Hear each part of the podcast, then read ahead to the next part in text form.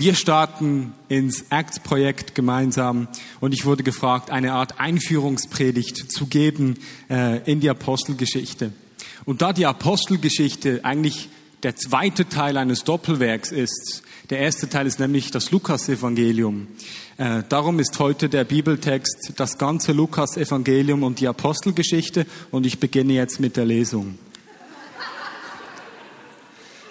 So ist es da nicht genau aber in gewisser Weise schon, weil ich möchte heute einen Weg durch die beiden Bücher durchgehen und darum ist nicht ein spezifischer Text im Zentrum, sondern quasi so die großen Linien, die wir sehen in diesen beiden Büchern. Wie gesagt, die beiden Bücher, die bilden eine Einheit. Sie sind vom selben Autor geschrieben, an dieselbe Person adressiert, an dieselbe Gemeinde adressiert und auch in ihrem Stil sind sie, bilden sie eine Einheit und natürlich auch von ihrem theologischen Gehalt, vom Inhalt her.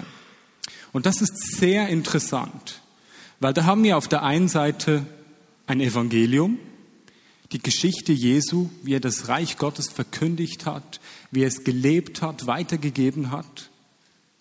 Aber gleichzeitig haben wir die Geschichte, wie das dann weitergetragen wurde, nach seinem Tod, Auferstehung und Himmelfahrt. Das ist ganz interessant. Es zeigt uns die Verbindung zwischen seiner Anwesenheit und dem, was geschehen ist, nachdem er gegangen ist. Und damit hat es sehr viel mit uns zu tun, weil diese Apostelgeschichte, die wir zusammen lesen werden, die öffnet, was in Jesus geschehen ist, die öffnet das für die ganze Geschichte später bis heute zu uns. Zum Autor der Apostelgeschichte und des Lukas-Evangeliums. Äh, er zeichnet sich auch durch einen sehr gehobenen Stil. Also er ist so der, der Gelehrte, man nennt ihn auch äh, Künstler oder es gibt eine Tradition, die ihn als Maler beschreibt. Und das sieht man daran, dass gewisse Texte von Lukas, die sind noch heute in liturgischem Gebrauch, beispielsweise in der katholischen Kirche. Also das Loblied der Maria, das Magnifikat beispielsweise. Da gibt es noch andere.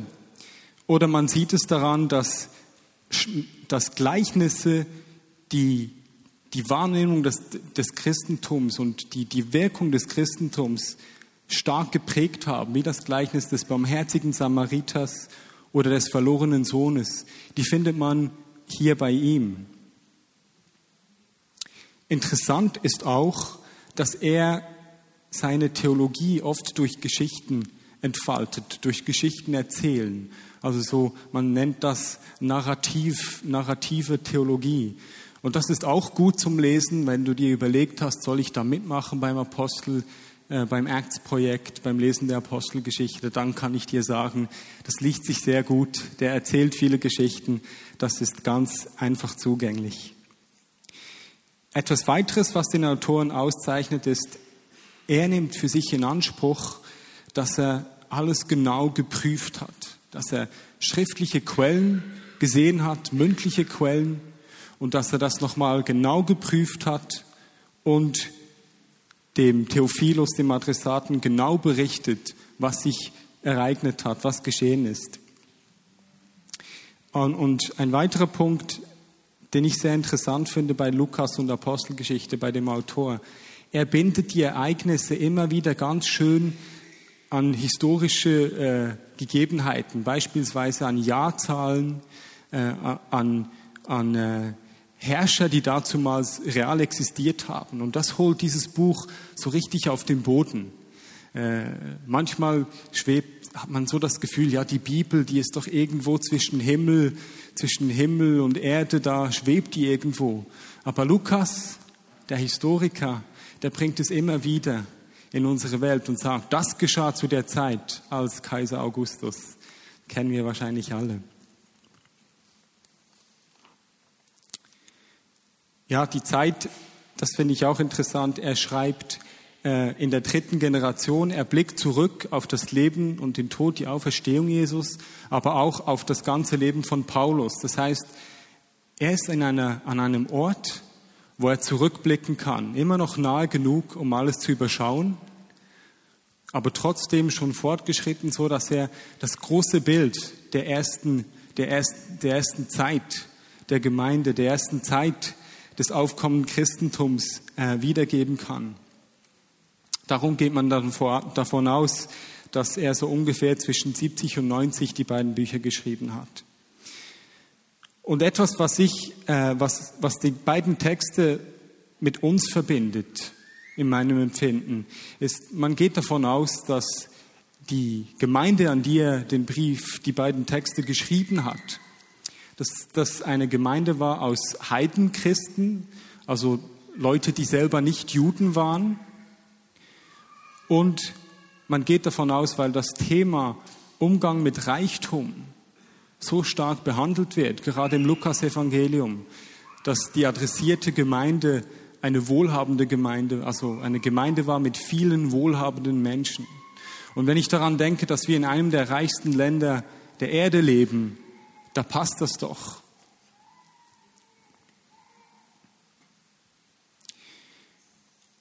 Ein zentrales Thema in beiden Büchern und das ist quasi auch gegeben damit, dass man wie einen ersten Teil über Jesus und einen zweiten Teil der Geschichte nach Jesus erzählt, ist die Kontinuität des Wirkens Gottes. Also, dass das Wirken Gottes, wie es am Volk Israel geschehen ist, dass sich das in Jesus zuspitzt, aber nicht da aufhört, nein, sondern dass es nach Jesus auch weitergeht.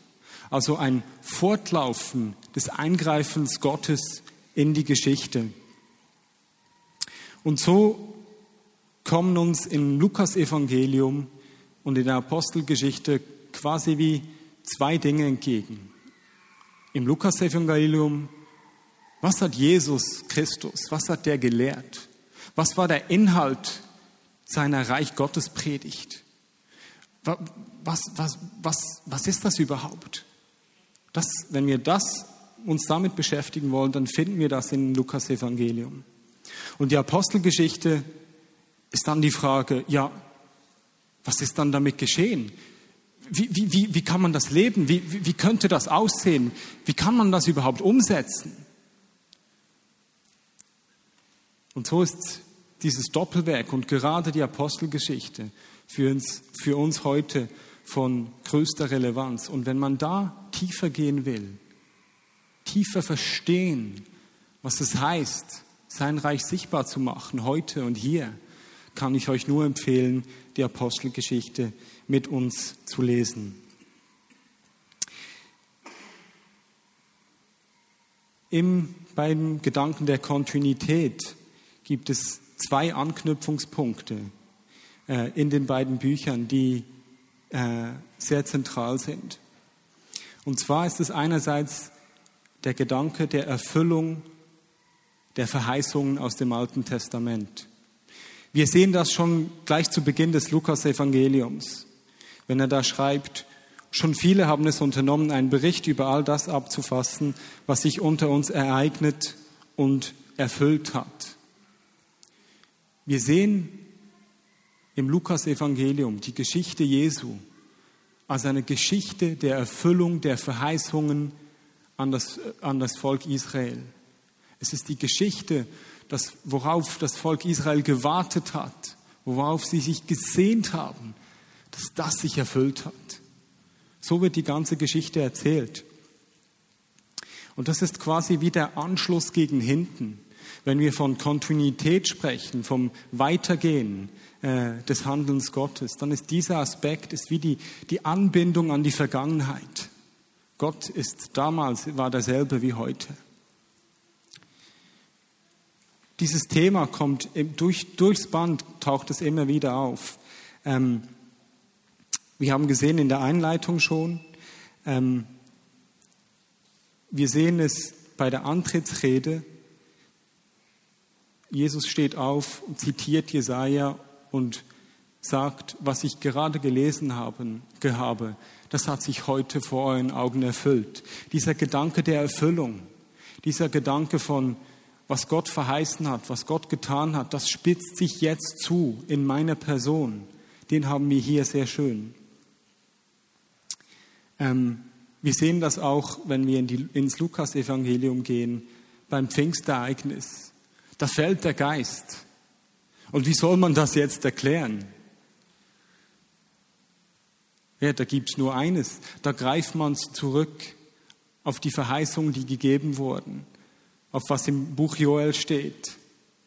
Jetzt geschieht, lesen wir in Apostelgeschichte 2, äh, jetzt geschieht, was durch den Propheten Joel gesagt worden ist. In den letzten Tagen wird es geschehen, so spricht Gott. Ich werde von meinem Geist aufgießen, ausgießen über alles Fleisch. Wir können das Lukas-Evangelium und die Apostelgeschichte können wir nicht wirklich verstehen, wenn wir nicht diese Bindung an die Vergangenheit, an die Verheißungen Israels verstehen. Das heißt, ich ermutige euch, wenn ihr die Apostelgeschichte lesen werdet in dieser Zeit, überall dort, wo wieder so ein, ein Text aufkommt, ein Zitat aus dem Alten Testament, dann geht dem mal nach, bohrt da mal nach.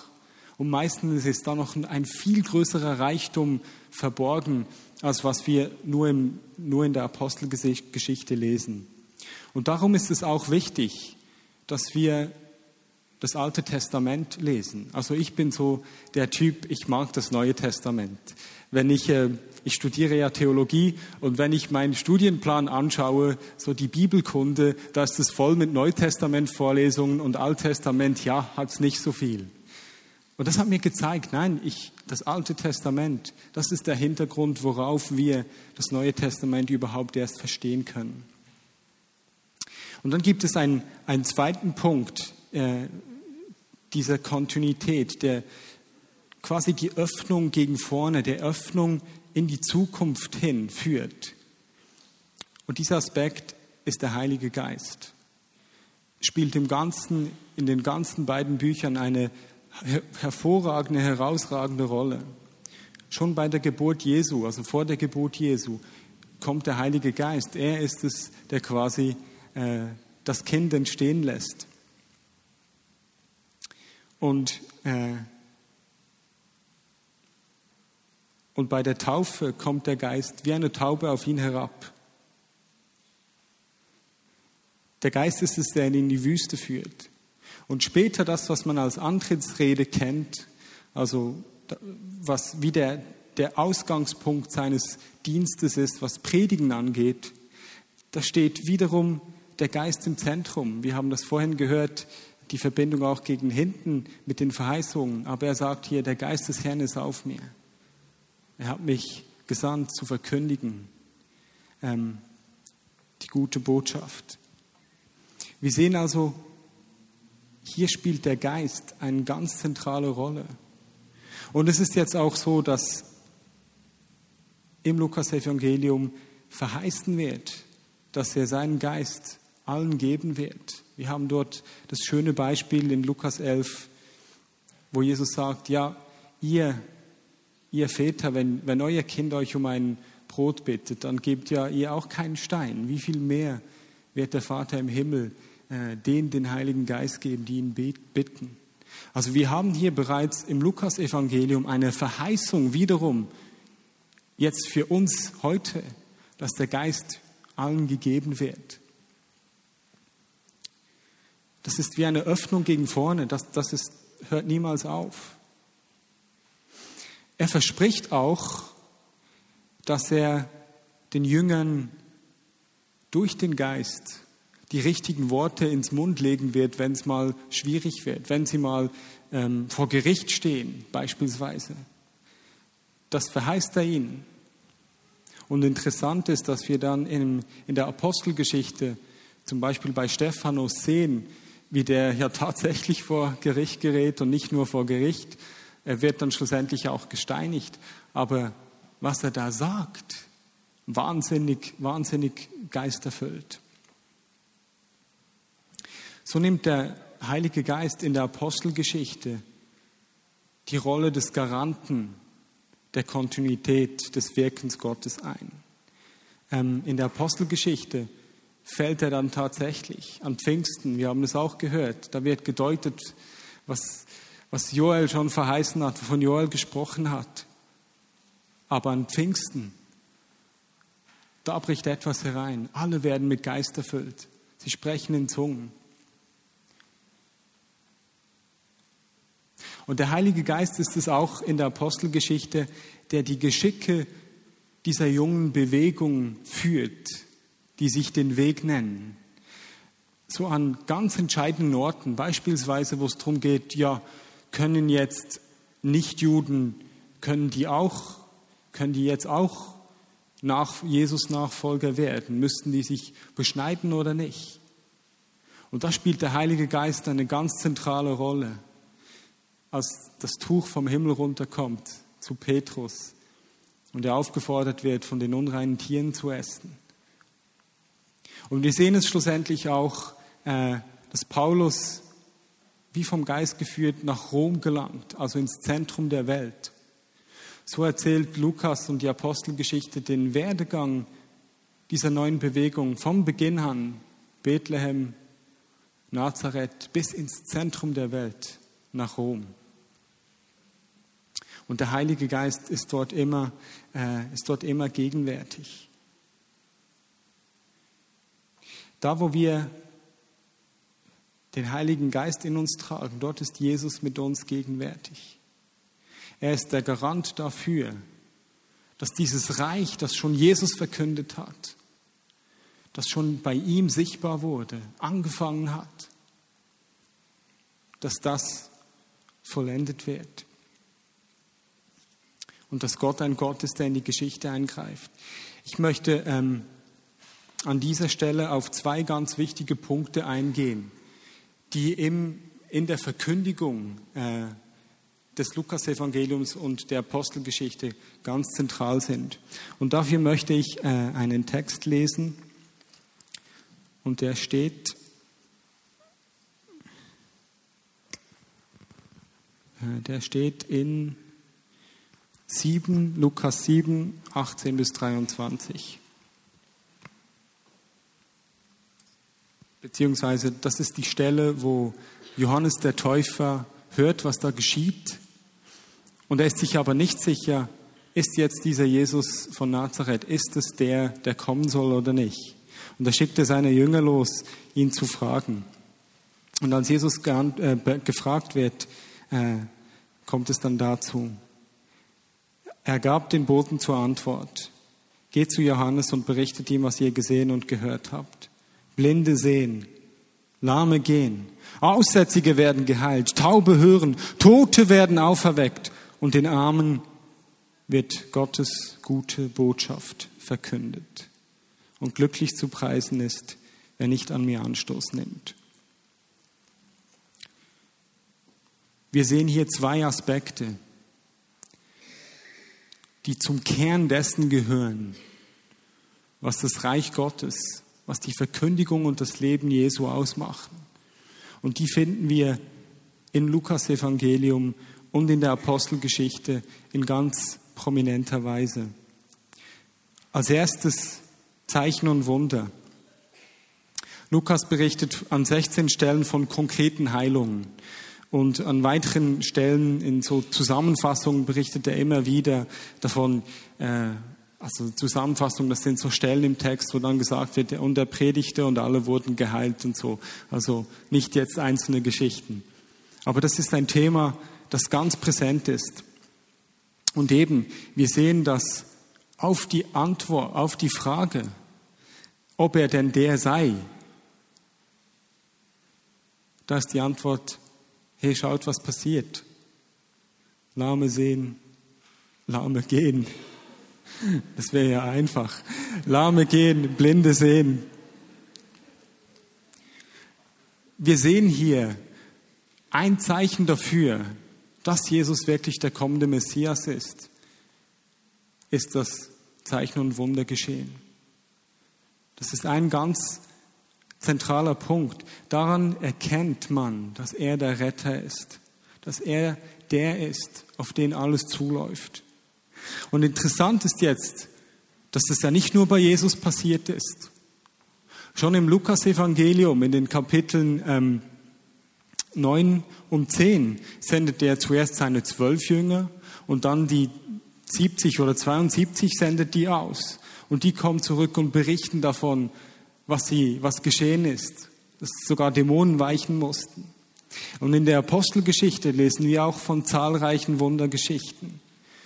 Und nicht nur bei den Aposteln, sondern beispielsweise auch bei Stephanus. Äh, der war selber kein Apostel. Oder interessant, es wird eine Gruppe von namenlosen Christen genannt, die nach Antiochia fliehen mussten und dass unter ihnen der Geist stark am Wirken war.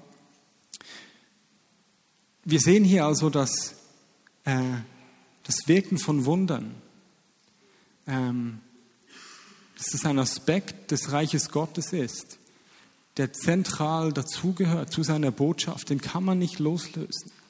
Man kann den nicht vom Evangelium loslösen. Das ist das eine. Und das andere ist, es sind nicht einfach einige Superhelden, so quasi die Heiler, die da irgendwie ihre großen Dienste haben, sondern jeder ist dazu berufen. Sogar Paulus. Das ist jetzt interessant. In der Apostelgeschichte ist er nämlich kein Apostel. Da ist der Matthias der Zwölfte und dann gibt es keine mehr. Und er nennt sich ja selber den Geringsten unter allen.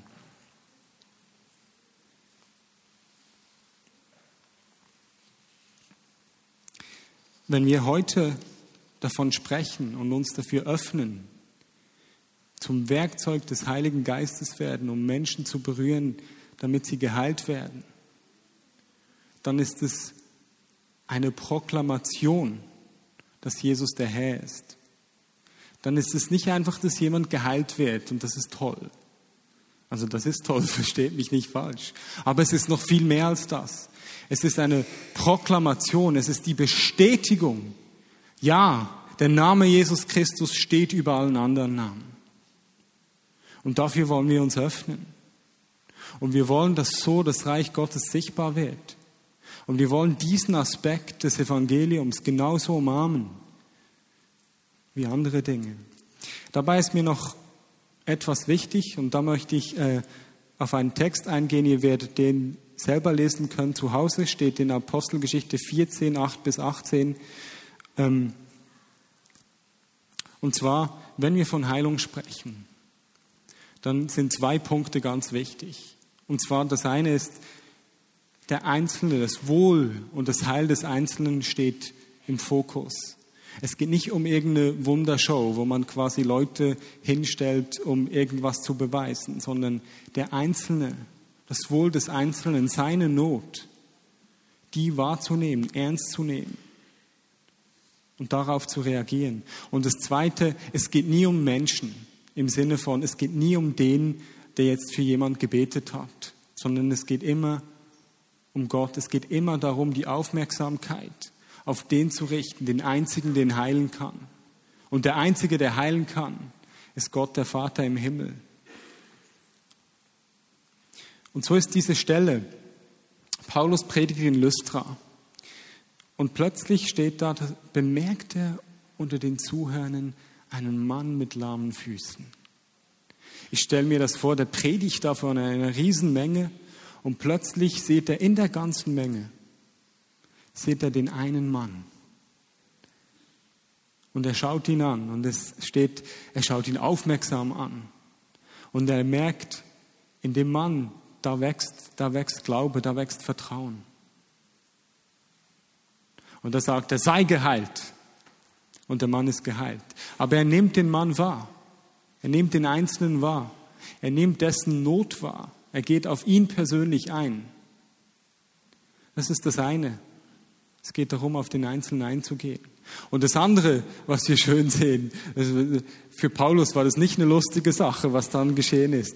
Die wollten nämlich ihn zum, zum Gott machen. Sie nannten ihn Zeus und wollten ihm opfern. Und ihr könnt euch die Szene vorstellen, wie er, wie er da ist und da wird jemand geheilt, er ist berührt, dass Gott durch ihn gewirkt hat und plötzlich wollen die Leute ihm opfern und wollen ihn hoch hinstellen und er kann sich mit Mühe und Not wehren und sagen, nein, nein, nein, gerade das, deswegen bin ich hier und predige, weil ihr nämlich nicht mehr Götzen anbeten sollt, sondern den Vater im Himmel, den Gott, der als einziger zu heilen vermag, den Gott, der Himmel und Erde geschaffen hat. Also wenn wir von Heilung sprechen und wenn wir uns einreihen wollen in die Kontinuität, in das Weitergehen der Geschichte Gottes mit uns Menschen. Das begonnen hat schon früh dem Volk Israel über Jesus, seine Gegenwart zu den Aposteln bis heute zu uns. Wenn wir uns da einreihen wollen, dann wollen wir den Einzelnen wahrnehmen, ernst nehmen, sensibel sein, Werkzeuge der Heilung werden und immer die Ehre ihm geben und nie etwas für uns beanspruchen. Wir haben in dem Text, ähm, den ich vorhin gelesen habe, Lukas 7, ist ein zweiten Aspekt drin, den er benennt als Bestätigung dafür, dass Jesus wirklich der Messias ist. Als Bestätigung für Johannes den Täufer, dass was in Jesus geschieht, dass das wirklich das ist, worauf alle gewartet haben. Das Evangelium wird den Armen gepredigt. So sehen wir im Lukas-Evangelium, ist ganz interessant. Da sehen wir ganz krasse Aussagen zum Umgang mit Reichtum. Also ihr könnt das zu Hause nachlesen. Äh, das beginnt schon bei der Antrittspredigt beispielsweise. Da wird äh, das Jubeljahr angetönt. Und jetzt ist es ja toll, Jubeljahr, da sollen alle Sklave frei werden, alle Schulden sollen äh, zurück, sollen vergeben werden. Und das ist ja schon toll. Nur es ist nicht toll, wenn Leute dir Dinge schulden. Also dann ist es nicht so toll, wenn da alles vergeben werden soll, beispielsweise. Wir sehen, ähm, wir sehen in den Seligpreisungen, sehen wir, die Armen werden gepriesen, ja, das kennen wir auch von den anderen Evangelien. Aber was hier dazu kommt, ist eine scharfe Verfluchung an die Reichen. Lest mal das, das steht in äh, Lukas 6, äh, 24. Da kommt die Seligpreisung, selig sind die Armen und am Schluss kommt noch und nun zu euch Reichen, was ihr schon gehabt, ihr habt schon in eurem Leben alles Tolle gehabt. Eine Weherede, eine Drohrede. Also ziemlich herausfordernd.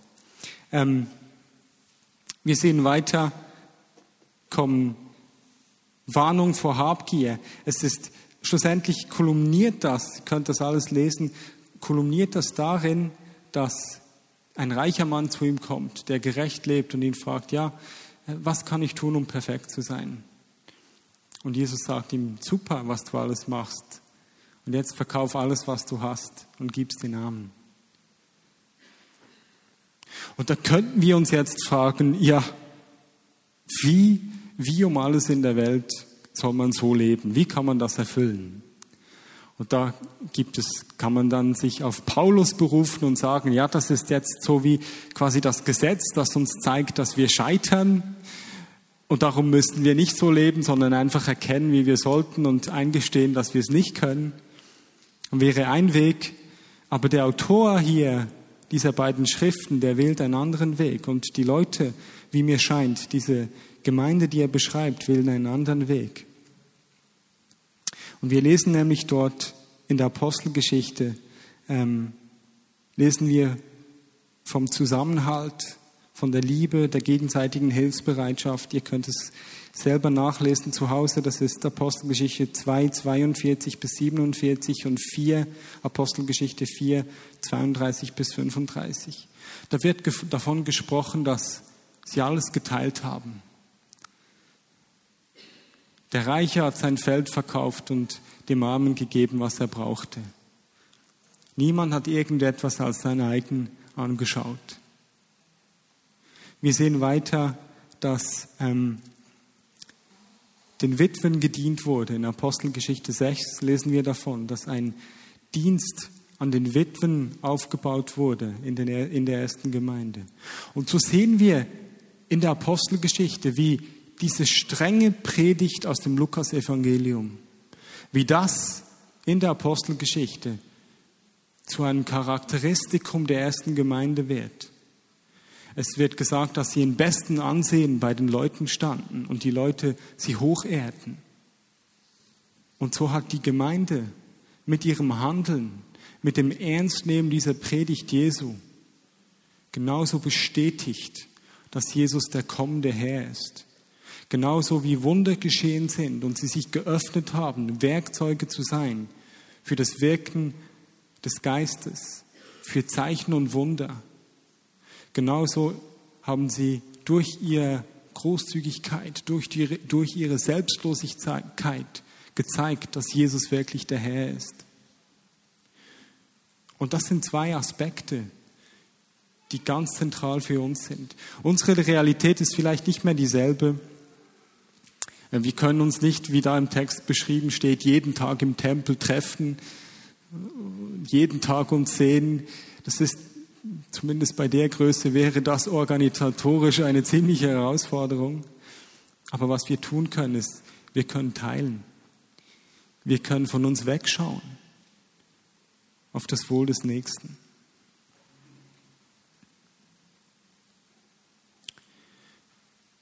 Diese beiden Aspekte,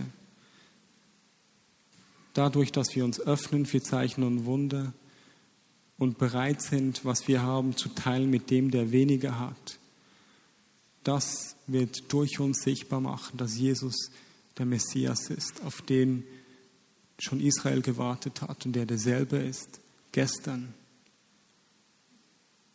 heute und es auch in Zukunft sein wird. Und so ermutige ich euch, lest die Apostelgeschichte. Da ist so viel drin versteckt.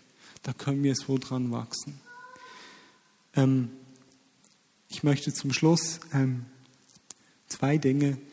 Ähm, überleg dir doch, wer gibt es in deinem Umfeld, der weniger hat als du.